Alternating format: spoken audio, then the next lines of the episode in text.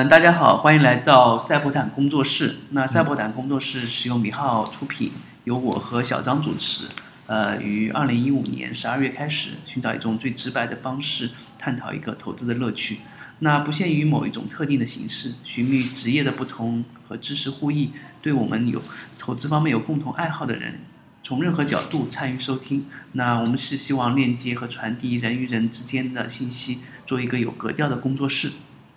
呃，那今天是赛博坦工作室呃农历年后的第一期，呃，也希望和大家分享一下我们最近的一些心得。那今天是想和大家分享两个内容，那一个内容就是我们关于我们龙虎榜，呃，依旧是龙虎榜的一些新闻和看点。第二个呢，还是想和大家分享一下我们呃发现的一个牛人，或者说我们觉得市场上对投资领域呃有所心得、有所认识的一个人。那我们嗯，照例我们还是聊一下龙虎榜。虽然过了一个新年，但是我们最近昨天我们做了一期新的龙虎榜。嗯，那给大家介绍一下。啊，大家好。呃，龙虎榜的话，年前的那我们就暂时不提了，我们只看就说是昨天，应该是算周一吧。对，第一个交易日，对，第一个个交易日的有些市场的变化。嗯，那首先最受关注的那就是重金属，金属里面那个黄金板块，那基本上是黄金板块的话，相关个股基本上都涨的幅度特别大。对，如果是大家在年终买黄金的人，或者说都会看到，最近黄金又是出现了一波上涨。嗯，我们昨天推荐的是六零零五四七，是山东黄金。啊，这是选中的这个股，推的是科大讯飞对零零二二三零。其实我本来也考虑山东黄金跟那个赤峰黄金的，但考虑到就是有可能会有周期性的风险，就暂时就说没有那个把它作为一个首推。嗯，科科大讯飞的话会更有一个长期一个优势吧科大讯飞。我记得之前年前也讨论过一次，就是机器人概念，吧？嗯，这次它主要是嗯，周一涨停的话，主要是因为是春晚，春晚的那个机器人表演。那它里面其中的话，它的一个呃，应该是说为节目伴舞的机器人阿尔法是由那个公司是由优必选公司制造的，但其背后的一个语音技术提供商就是科大讯飞。所以科大说，讯飞也算是国内是在语音方面走的最前面的一家公司。对，跟智能相关的都是挺那个的，人工智能嘛。呃，语音识别方面基本上都是用科大讯飞这个技术平台了。呃，那第二家公司是呃，关注龙虎网的第二家公司是吧？那、嗯。那小张介绍一下。嗯，那除了刚才提到的那个山东黄金跟赤峰黄金之外的话，那个 VR 就是水晶光电，水晶光电的话，这天的走势也是比较那个，是主力资金抢筹，然后它就分涨停了。买盘的话是三个亿，卖盘是一个亿。呃，怎么说呢？国泰君安上海福山路的，也是一个知名的游资。VR 我觉得大家还是就说可以反复的一个那个炒作吧。对 VR 概念也涉及到不少股票，都可以继续的去看，或者说 VR 这个产业可能是今年的也是一个亮点。嗯嗯嗯。呃，这以上就是我们所有昨天的龙虎榜的一些内容，是吧？嗯，还有一个，嗯还有一个还有，一个，那也干脆说一下高鸿股份，它的话是互联网题材，互联网题材本来是之前的话都是比较萎靡的，但是最近好像有消息说是得到高层的力挺，然后它的话就说是会有一些利好的消息。哦，对，互联网题材以前是不允许在这个网上进行交易，包括淘宝啊，各个呃互联网的题材五百都、嗯都已经禁止卖那个彩票。那如果是是有可能会放松或者说的可能性的话，那可能也是不错的一个概念。嗯，对。那那接下去我们可以，呃，还是回到我们那个以往的一个话题，就我们会给大家介绍一个我们觉得比较，嗯，比较合适的一个呃网络牛人，也是关于股票和证券方面的。那这次通过我们那个发现牛人里面找到的是一个叫呃弗兰克林，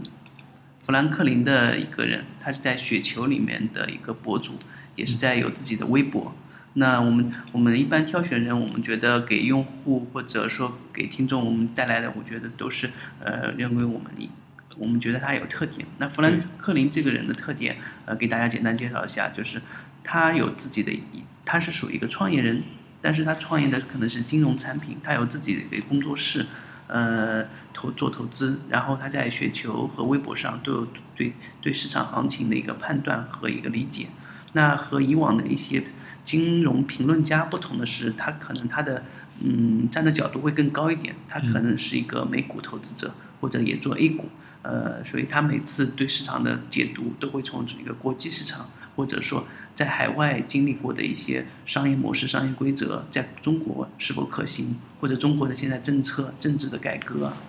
是否符合未来的一个国际上的一个发展方向。嗯，这个可以给大家一个作为一个参考点，我觉得可以可以看得更广更远。呃，另外的就是，不管做中国投资还是嗯美股投资，可能都大家就会就是进行一个融合。未来的概念可能是大家做一个全球市场，呃，中概股或者说是 A 股相关，或者说直接到美美国科技公司都可以去考虑。特别是有些好的公司，可以从不同的角度去解读。那富兰克林，我嗯。他可能在雪球上时间也比较早，那我们看了一下他的文章，文章从最早的百度，他有篇文章叫《百度的呃柳暗与花明》，到最新那篇美第一个的科技树与天朝组织变革，都代表了他的一个个人风格，就是说能够从嗯不同的角度去看待这个市场，呃，也给大家做一个判断。嗯，小张可以介绍一下那个美的科技树和天朝组织变革这篇文章吗？嗯，好的。那它里面主要讲了，就是说美的，它也是看到了一个消息吧，应该算是，嗯，是特斯拉还是一个航空？对，他是呃，我个人看了一下，嗯，历就是富兰克林这个博主历来的几篇文章，那他对美国的概念还是比较热，呃，比较热衷，然后他对那个马斯克，嗯，做那个特斯拉的。他也觉得对他的印象比较好，那他他通过他的几个分析，觉得美的的科技还可以继续的一个前进，就这个概念也包容在这篇文章里面。那小张可以去先给大家念一下他的第一段吧，第一段内容。他主要提到了像马斯克的他 Space X。对对，他是火爆了朋友圈。主要一点的话，他就是提到了他在发射的火箭，它是可回收的。对对对。那这一点你看似很简单，那其实就说是迈出了很大的一个步。它主要是你就说去太空、太空探险的一个成本。马斯克最早在做特斯拉之前，他其实是有个梦想。呃，应该说他有个梦想，就是做做一个可回收的一个火箭，或者说是商业的一个太空火箭。他之前呢，我听过他的故事，是他去俄罗斯找俄罗斯的洲际导弹的开发人员，希望把他们的呃火箭商用火箭租用下来。嗯，找那个欧盟的欧盟的太空站，希望把他们的太空火箭租用下来。最后发现俄罗斯给的价钱太高，而且说话不靠谱。欧盟那边呢，又是给一个很多的限制。然后马斯克，嗯，就开始自己对 自己和朋友做。那他他可能他的背景和他的学历，呃，学识或者他的创造力，呃，不逊于一般的、一般的那种 CEO，所以他开始有一个特别独特的一个创造的过程。那同时，这个也代表美国精神嘛。虽然他可能不是在美国出生的，但是他他的人生经历确实非常的丰富，而且非常有大胆的想象力。他也代表了中国的未来。哦，应该说，呃，世界的一个未来方向，可能更多的创投或者投资人都说，如果要把钱留给，呃，慈善呢，还是留给后人？他们会选择把钱都留给马斯克，因为他能改变世界。嗯，这话说的特别好。嗯。呃，那小张可以再介绍一下他下面的一些内容。嗯，下面的话，他主要主要提到了就是关于现在的一个融资，就是说现在的话。过去的那个企业的话，直接融资是非常困难的，因为国家的话，我们这边的央企就或者说政府的话，它是通过银行来控制底下的各方面各行各业的企业，它通过就是说是怎么说呢？控制着这个现金流，控制各平衡着各方面的发展。对，可能是富兰克林，我觉得他他通过他自己的投资，因为他有个工作室吧，我觉得他是既投资美股也投资 A 股，那他发现最近的市场。呃，特别是近阶段，或者说中国政府的一些政策方面的变化，就是出现了新三板、新四板，出现了创业创业板的一个升级，然后出现了前海经济园，那这些都是为了，其实根本的目的并不是说公司上市或者说是嗯嗯培养某些平台，目的就是为了嗯直接融资更方便，更多的公司可以利，不是政府给钱，不是国企对，不是国企这种配额制的给钱，是让你们自己去融资。那直接融资的好处，呃，很显而易见，就是每个企业都可以像一个单独的个体一样，自己拿到一个血液，就是资金来源，通过上市，通过路演，通过呃呃接触到哪些好哪些坏接触到投资人，尽把钱可能地借给你们，让我们自己去发展，这样国家就会省出一大笔力来去做自己该做的事情，比如公用建设啊，比如说基建啊方面的东西，但是中国未来的发展方向。那这个也可能会形成一些，呃，对富兰克林来说是形成了一些商业军阀吧，就是嗯各地分治，嗯你大到一定阶段，你可能就会像马云啊，或者说嗯某些大平台一样，你就可以独立的去建一个自己的王国。嗯，但是现在政府是倡导这个方向，那也可能是我们未来投资的方向。那有些好的公司肯定会做得更好，那他们会吸引更多的资金，而不是只是受到国家的资助才能长大。不是只有国企才能变得像中国石油这样大企业，像阿里巴巴这样的公司会更多的通过平台直接融资自己长大，这可能我们的投资的一个方向。呃，第二点，嗯，可以让小张再介绍一下他的第二个的最近的看法。第二个的话就是关于那个组织革命，就是关于创业的泡沫，其实还是有益的。因为就是在互联网发达的这种时代的话，组织成本会越来越高。那依赖于这种个体技能的组织的话，就是在瓦解。像手艺人的话，其实更倾向于脱离组织，成为那种技能售卖，然后是平台加个人的那这样的个体户的模式。而互联网的话，正在进行一个组织的革命，就是有可能是组织更小，然后这种就是说能力，就是说各方面会更聚集。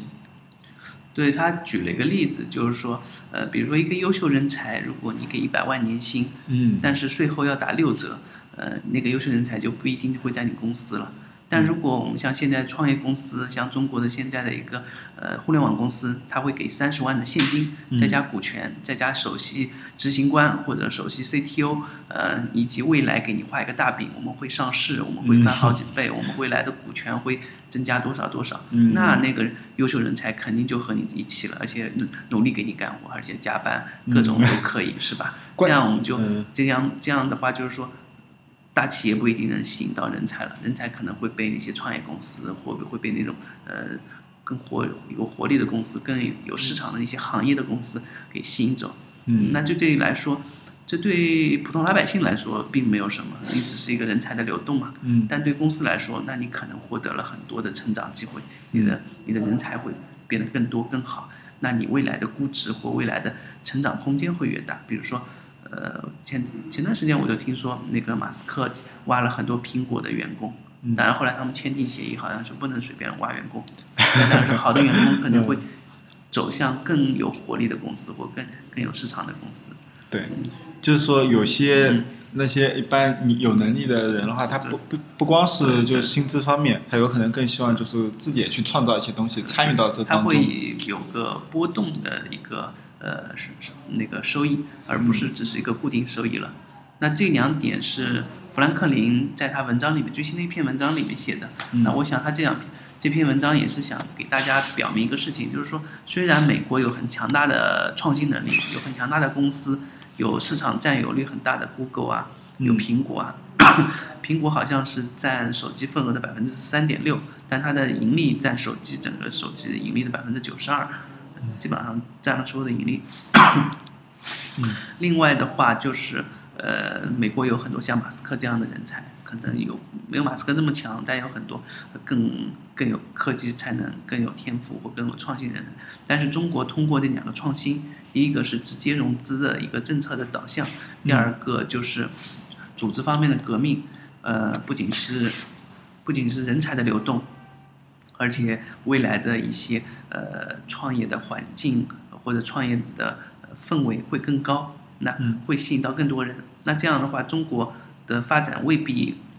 会比美国差。呃，我总我也总结一下，我觉得其实国家领导的话，他有一个整体的思路，嗯就是前几年就开始提倡，就是大家创业，不管是有很大学毕业生还是其他的，就是说有能力的你们去可以创业。我们你们有自己的想法，有好的主意，就是大家都去实验。虽然有可能百分之九十或者 百分之八十人会失败，但只要里面有百分之十、百分之二十，像阿里巴巴、腾讯或者类似百度这样的对有这样的潜力的那种股市公司就会跳脱出来的话，那就对整个中国其实都是一个大的一个促进。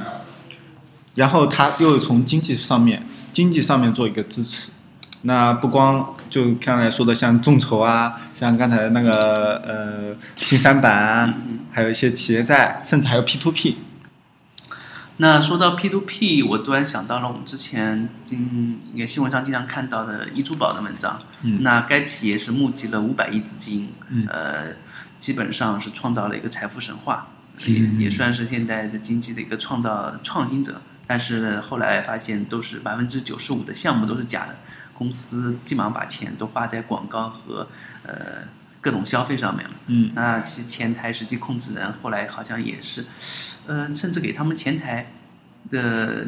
女生就直接转了五点五亿的现金给前台。我在这不是前台，他应该算是一个就对外的一个，哦公关，对对对对对啊。那小张顺便介绍一下你了解的 P to P 现在是怎么一个情况？呃，那我可以就说是简单提一下，去年的话，好像据不完全统计的话，已经有九十七家互联网金融平台出事，大概平均就是每四每天四家出现资金问题，其中的话，像就比较显著的那种事件的话，就是九十万人投资参与的五百亿规模的易珠宝，嗯，然后有二十二万人参与的四百三十亿的泛泛亚亚，对。都是听听到过非常多次数的那种名字，但是都不知道最后都都出了事情，是吧？嗯，对，他们有可能因为泛亚的话，好像在广州、四川那边，嗯有可能离我离浙江比较远。然后易珠宝的话，有可能是在北京附近吧，北应该京附近，我看对上海的也有朋友说也有参与。对，对主要是重点那个，那有可能有些人有可能会没听到，有些人如果身边的朋友参与投资到这里面当中，那基本上有可能就血本无归，就是还是非常非常被这个高利率所吸引，是吧？对，嗯，很多现在金融从业者都其实都打不过这种呃 P to P 公司，P to P 公司用各种利率啊，或者说是广告啊，给人更加信任的感觉。嗯。但现在新闻上也在逐步的规范这个事情，是吧？呃，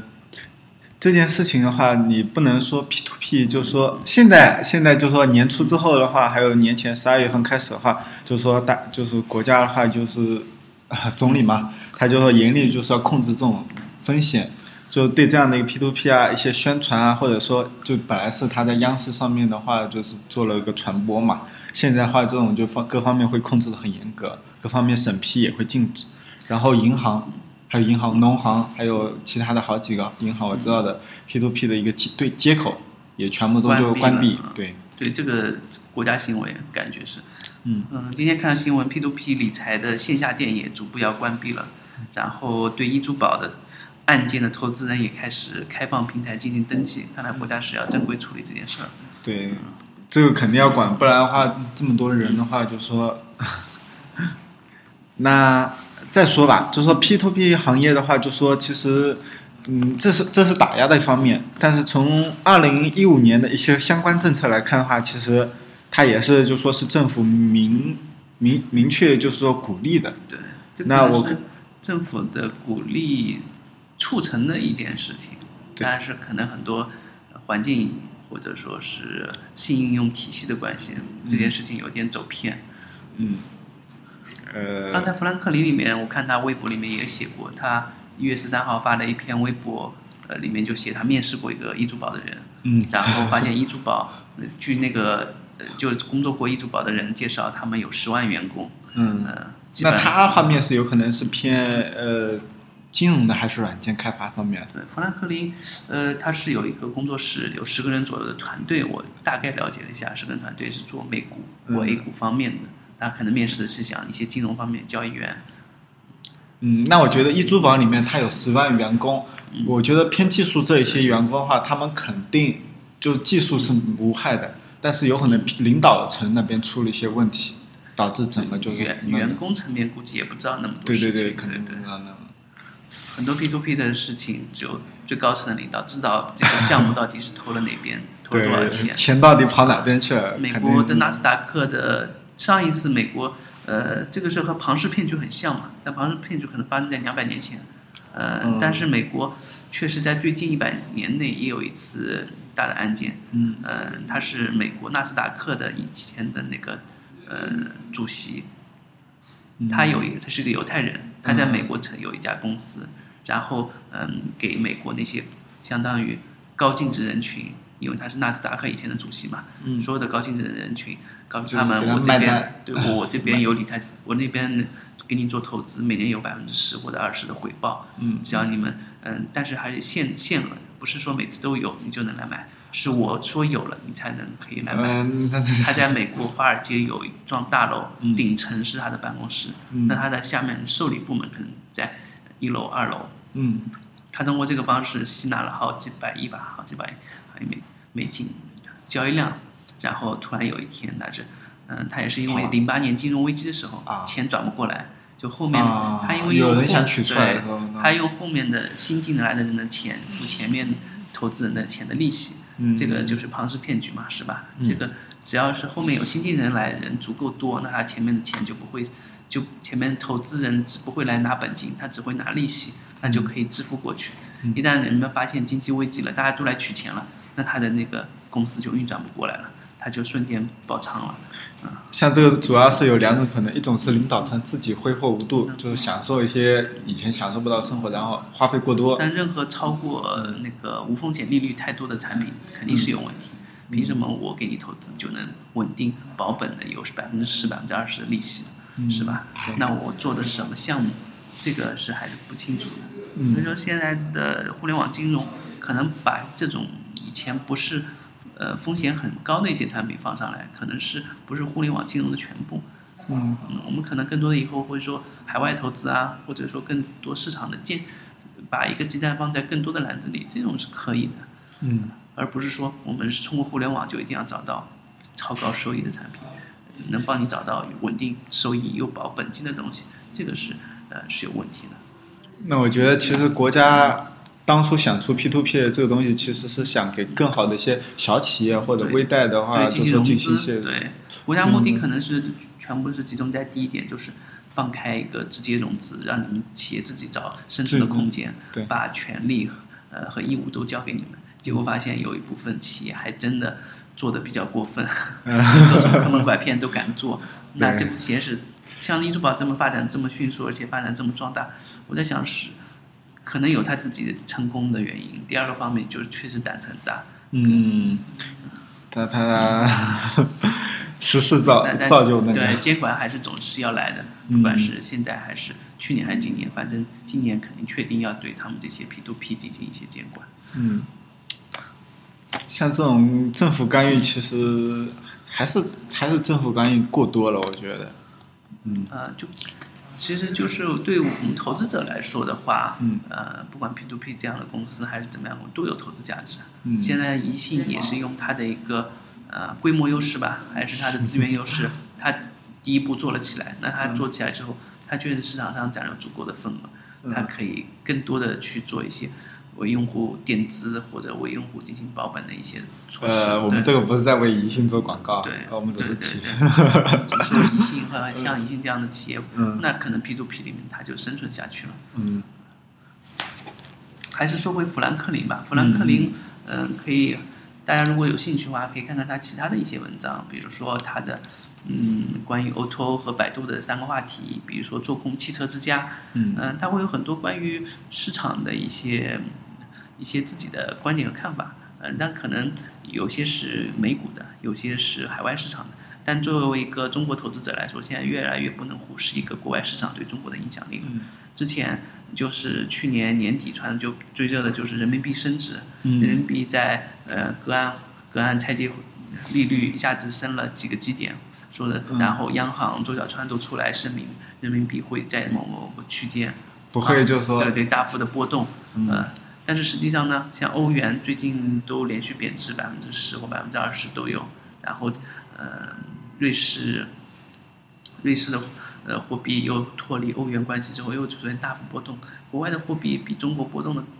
更剧烈，也没出现央行出来说话，嗯。那说明国外市场可能还在经历一个上下浮动的过程，特别是美股，一向来七年前呃或七年以来，美股都是窄幅震荡或者窄幅上升、窄幅下降，嗯。但是去年年末到现在，美美股也出现了上蹿下跳的行情，对，大家都在这个迷茫的行情里面，中国肯中国股市肯定也会有自己的一个判断方向，那可能会和国外市场一样剧烈波动吧。今天和昨天的走势，就我觉得就是很明显，就昨天因为受过期形势的影响，都出现了低开，然后一路上涨，现在今天又出现了大涨。那接下去的走势是否还能继续向前或者怎么样？那还是看中国公司或中国经济未来的一个走势。嗯，我觉得大家还是要比较谨慎，因为现在整体行情的话，因为都在转型中，没有说一个直接的一个利好的一个长远的一个直接的一个利好。对，很多呃，有人就说股票是在呃猜测中前进，呃，在明朗中泡沫破灭。对啊，大家都可能猜测未来的行情怎么样的时候，就更可能会有一些好的公司或好的企业会得到更多关注，呃去涨得更多，或者说更有市场，大家更愿意把钱投进来。嗯，主要还是要保持一个谨慎的态度，不能就说呃太过于全仓或者什么的。对，所以我们这也是我们这次推荐富兰克林的角度，因为他也不激进，呃，也不保守，他跟你说很多他的观点和看法，同时你可以从全球市场来了解市场，嗯。呃，而且不需要你亲自跑到各个市场去了解嗯。经济变化，呃，特别他在雪球上这次是推荐了特斯拉和创业板。那嗯特斯拉是一个电动车概念，创业板是未来我们中国发动机的引擎，嗯。那都是我觉得这是非常好的标的，特别在这样市场上，你可以作为做一个逐步的关注。嗯，是的。嗯、那今天讲到这边也差不多了。那未来我们赛普坦工作室还将继续关注龙虎榜，还有一些股票策略。对，我们还会继续给大家分享一些中国 A 股方面我们觉得有价值的东西。还有像富兰克林这样，就是对国外市场，像美股啊一些，就是说有更深入的一些探讨的一些牛人啊什么的。还有，还有我们接下去可能会增加一个板块，嗯。我们会跟大家更多的聊一些海外市场或者说是国际市场的内容，因为我们发现，呃，现在市场是互动的，嗯。不光是一个市场引引领的投资方向，嗯。那也希望大家有更多的反馈给我们，可以评论在我们的 broadcast 里面，也可以评论在我们的喜马拉雅或者其他的一个平台上面，我们都会给予回复。那以后也希望，嗯，我们能多邀请到一些行业内的嘉宾来跟大家共同分享一些话题和一些心得。嗯那最后欢迎大家关注我们的微信订阅号，呃，D H O N G M I 九四幺，重米九四幺，呃，谢谢大家。哎，好，再见。